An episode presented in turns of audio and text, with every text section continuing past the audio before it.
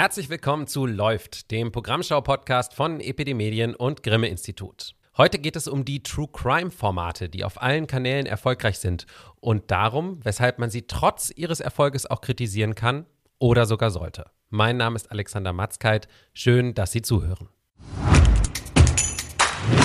Bei mir ist jetzt der Fernsehkritiker, Journalist und Autor, unter anderem für Epidemedien, außerdem Dokumentarfilmer und ehemalige Grimme-Juror Thorsten Körner. Hallo Thorsten. Hallo Alex, ich grüße dich. Thorsten, du bist bei mir, weil du im Sommer einen Beitrag für den Opferhilfeverein Weißer Ring geschrieben hast. Anlass war ein größeres Dossier über die Gefahren von True Crime und dein Beitrag trägt den etwas plakativen Titel True Crime ist was für Feiglinge.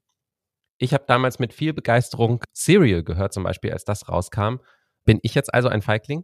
Da hast du ja wirklich einen tricky Einstieg gewählt. Das ist natürlich sehr provokant. Der Artikel spiegelt so ein bisschen meine Gefühle gegenüber diesem True Crime Boom wieder. Und das hat bei mir auch eine lange Vorgeschichte. Ich bin lange Prüfer bei der Freiwilligen Selbstkontrolle Fernsehen gewesen und habe viele dieser Formate auch prüfen dürfen, müssen, können. Und da war dann irgendwann so ein Überdruss und Ekel und ja auch ein Durchschauen der Mittel, mit denen das gemacht wird. Und daraus ist bei mir eine heftige True Crime Allergie entstanden. Und dieser Satz, das sei etwas für Feiglinge, ist natürlich meinerseits auch eine Provokation, hat aber natürlich auch den Hintergrund, dass wir uns wenn wir uns diesen Formaten aussetzen, in einer gewissen Sicherheit wähnen, weil wir das natürlich alles äh, schön auf dem Sofa konsumieren können. Aber wie ich den Satz genau einordnen würde, äh, da müsste ich nochmal drüber nachdenken welches Bild vermitteln True Crime Geschichten denn von Tätern und von Opfern auch?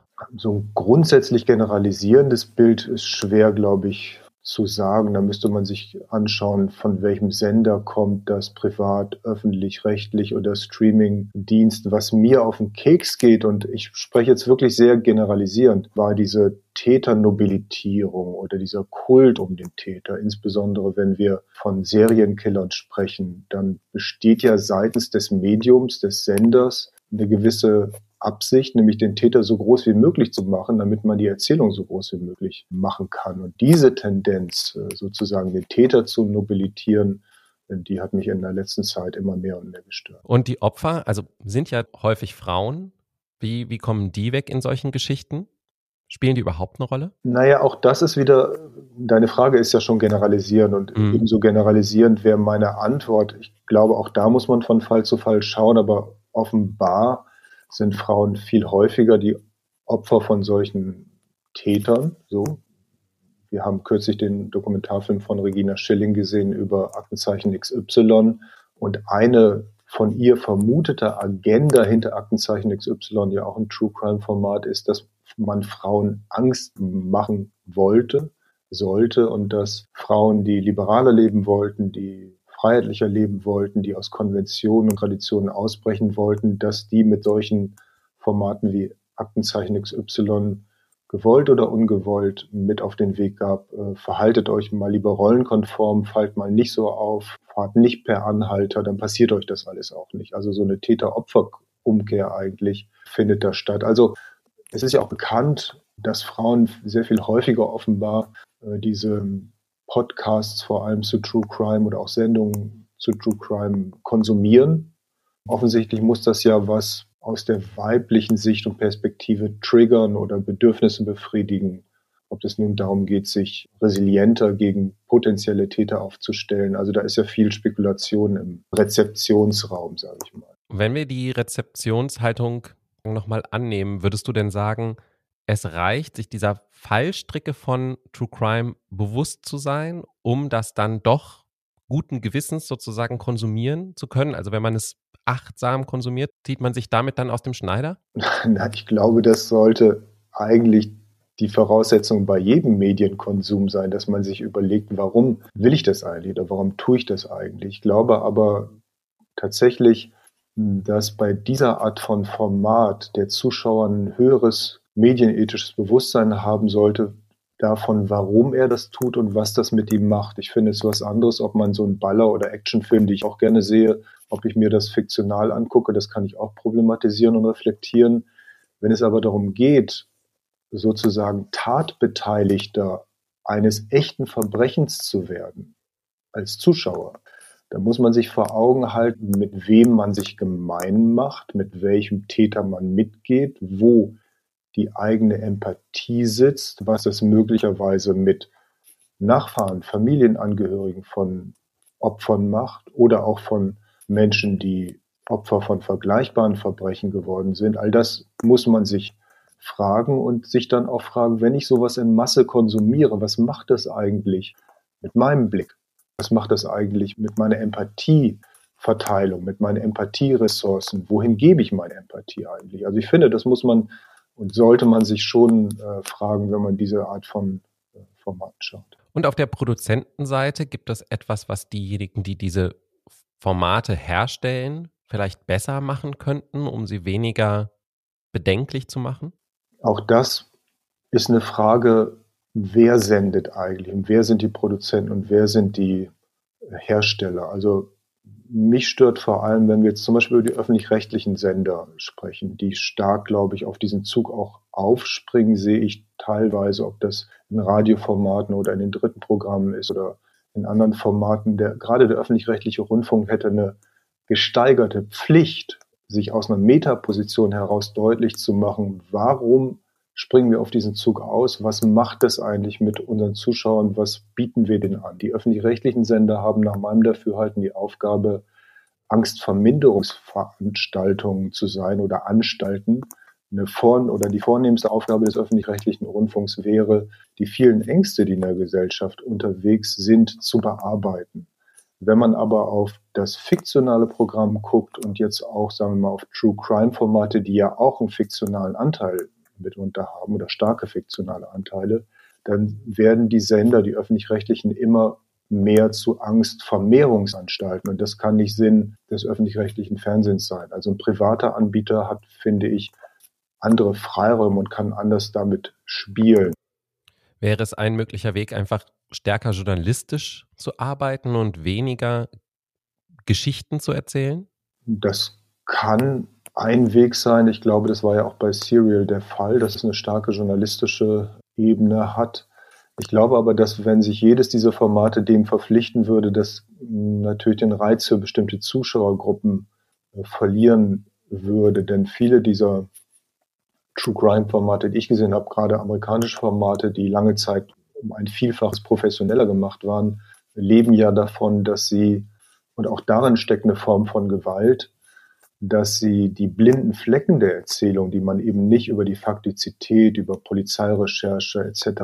abbilden kann, dass man die mit Reenactment-Szenen, also fiktionalisierten Szenen eigentlich auffüllt. Und dadurch gewinnt ja die Nacherzählung und Rekonstruktion so eines Falles nochmal eine andere Erzählgewalt, eine andere Auktorialität als eine, die sich, die ganz hart bei den Fakten bleibt. Und das würde ich jetzt aus meiner Sicht als Medienkritiker auch Produzenten wie Sendern deutlich machen wollen, dass ihr euch darüber im Klaren sein müsst, was ihr, wenn ihr das erzählt, an weiterer Gewalt möglicherweise dem Opfer zufügt. Denn das Opfer ist ja nicht nur dem historischen Täter ausgeliefert, sondern es ist in der Nachbetrachtung, in der Rekonstruktion auch unserem Erzählen ausgeliefert. Und da habe ich eine besondere Fürsorgepflicht für das Opfer und ich kann eigentlich und das stört mich, weil der Täter dann häufig zum Genie gemacht wird, eigentlich zur Geniebestie.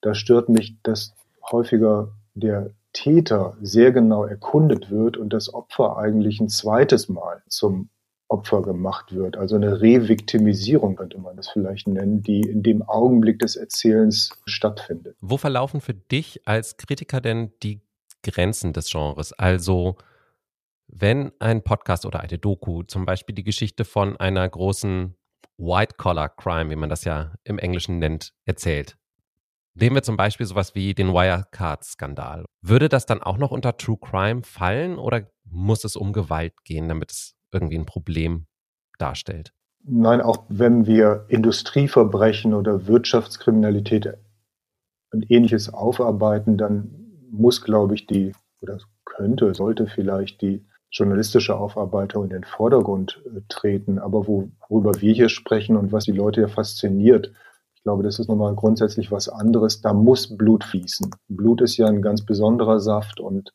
das ist ja eine kulturgeschichtliche Konstante, eine anthropologische Konstante. Der Mensch ist daran interessiert, Verbrechen auch erzählend aufzuarbeiten oder Mordtaten erzählend aufzuarbeiten. Und das ist natürlich auch ein Element der Sicherstellung, der Versicherung des eigenen Ortes, der Bewältigung auch von Ängsten. Also kann man diese, muss man diese True Crime Formate vor diesem langen historischen Hintergrund sehen und glaube ich nicht nur eine negative Einstellung dazu haben oder man kann es nicht nur Natürlich kann man das auch nur verabscheuen, aber damit würde man das Phänomen nicht fassen. Ich glaube, dass man sich diese vielfältigen Aspekte, die True Crime hat, dass man sich die, je nachdem, wo man sitzt oder sendet, einfach klarer machen muss, machen sollte. Ich spreche jetzt vor allem aus meiner Sicht als Prüfer auch der freiwilligen Selbstkontrolle Fernsehen, der viele dieser Formate geprüft hat, aus meiner Sicht als äh, Fernseh- oder Medienkritiker oder vielleicht auch aus meiner Sicht als Dokumentarfilmer. Also ich kann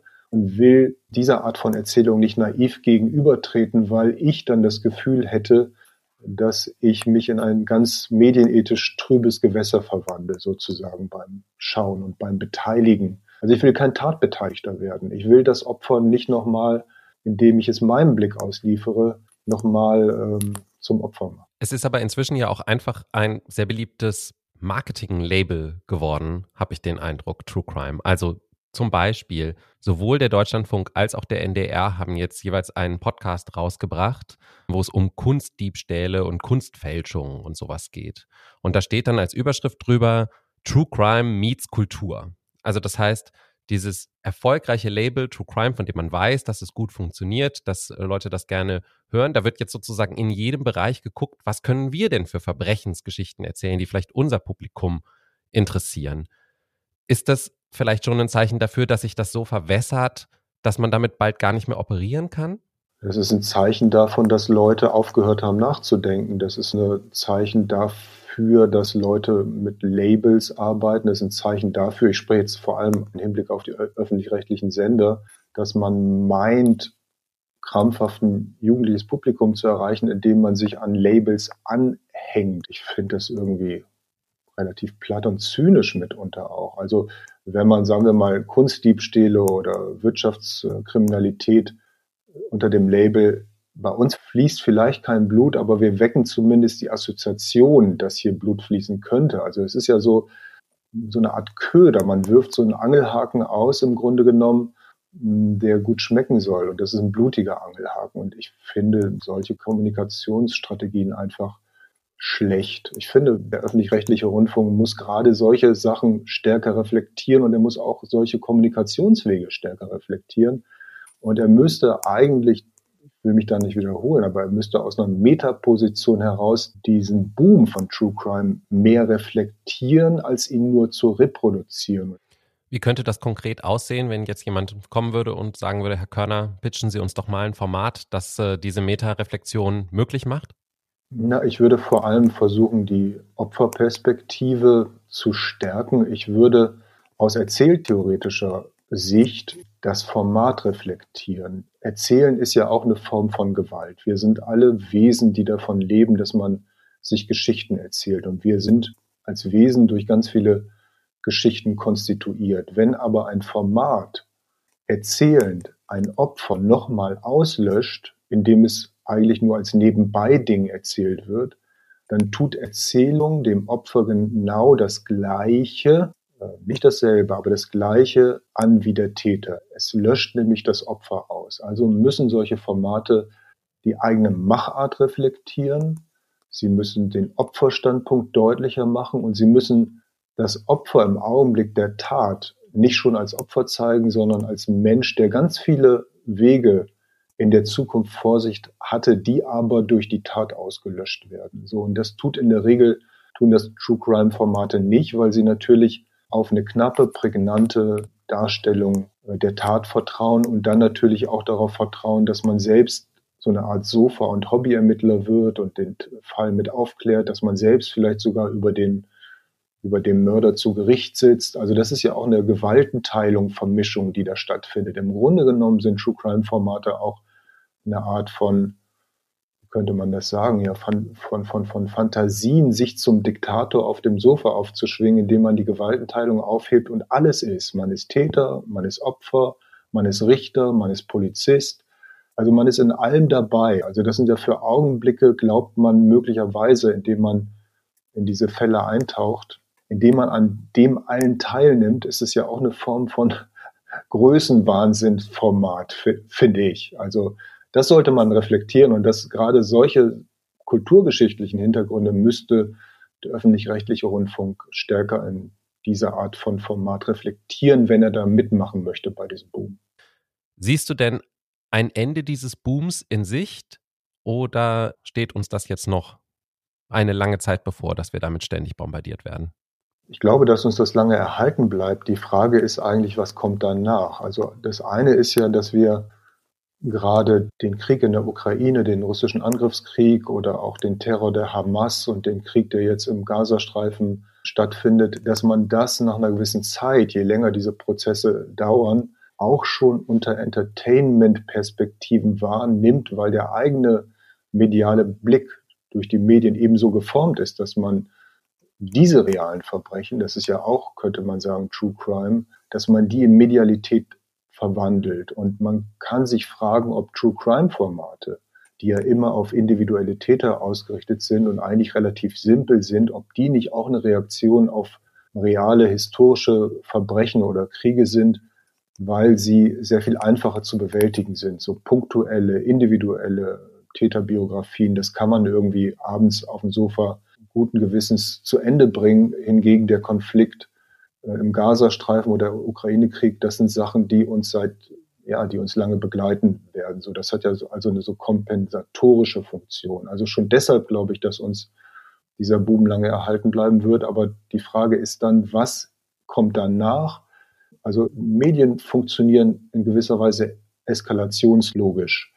Das heißt, Medien, die Narrative in Medien sind immer auch auf Krise und Eskalation angelegt. Und wenn wir True Crime jetzt haben, dann frage ich mich, was ist denn, also True Crime ist ja offensichtlich die Steigerungsform schon gegenüber einer Verbrechenserzählung, ob das nun fiktionale Verbrechensgeschichten sind oder vielleicht nicht ganz so wahre Verbrechensgeschichten. Also es ist eine Steigerungsform. Aber wenn True Crime schon eine Steigerung ist, was ist die nächste Steigerung? Sind wir dann vielleicht schon dabei, bevor das Verbrechen demnächst begangen wird. Also begleiten wir den Täter möglicherweise schon auf dem Weg zu seinem nächsten Verbrechen. Das wäre für mich so die nächste Eskalationsstufe. Ja, und ich glaube, dass dieser Boom uns erhalten bleibt. Und ich glaube, dass wir sehr genau gucken müssen, wohin der sich entwickelt und was der eigentlich, was der eigentlich will. Ich glaube, dass dieser Boom gefräßig ist und dass der uns ein Stück weit mit verschluckt, wenn wir nicht, ja, wenn wir nicht nachdenken. Vielen Dank, Thorsten Körner. Sehr gerne. Den Beitrag von Thorsten Körner für das Dossier des Weißen Rings haben wir natürlich wie immer in der Podcast-Beschreibung verlinkt. Und wer sich noch mehr mit dem Thema True Crime beschäftigen will, die Dreisat-Doku Angstlust, Faszination True Crime von Memo Jeftic ist seit 4. November in der ZDF-Mediathek zu sehen.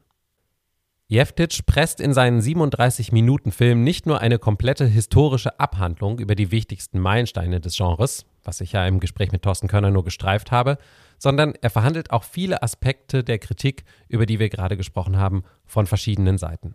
Zu Wort kommen unter anderem die KritikerInnen Simon Sana und Samira El-Wasil, die Podcast-Produzentin Maria Lorenz, der Aktenzeichen XY-Moderator Rudi Zerne und der US-Filmemacher Joe Berlinger, der True Crime-Dokus seit den 90er Jahren geprägt hat. Für einen schnellen Überblick zum Thema sehr sehenswert. Auch wenn man deutlich merkt, dass Jeftic mit seinem Material problemlos einen dreimal so langen Film hätte produzieren können. Und damit sind wir wieder am Ende von Läuft. Wenn Sie Feedback haben, schreiben Sie uns an medien.epd.de oder hinterlassen Sie uns dort, wo Sie Podcasts hören, eine Bewertung. Wir freuen uns auch, wenn Sie Läuft persönlich oder auf Social Media weiterempfehlen. Geteilte Freude ist doppelte Freude. Und wo ich gerade Social Media erwähnt habe, Sie finden Epidemedien und das Grimme-Institut auf X. Epidemedien ist auch auf LinkedIn, das Grimme-Institut auch auf Instagram und Facebook. Mich finden Sie auf all diesen Kanälen genauso, außerdem auch auf Blue Sky und Mastodon. Und wenn Sie Läuft noch nicht abonniert haben, ist jetzt die beste Gelegenheit dafür. In zwei Wochen sind wir dann wieder da. Dann geht es unter anderem um die Zukunft des Fernsehen 90 Minüters. Bis dahin gönnen Sie sich gutes Programm.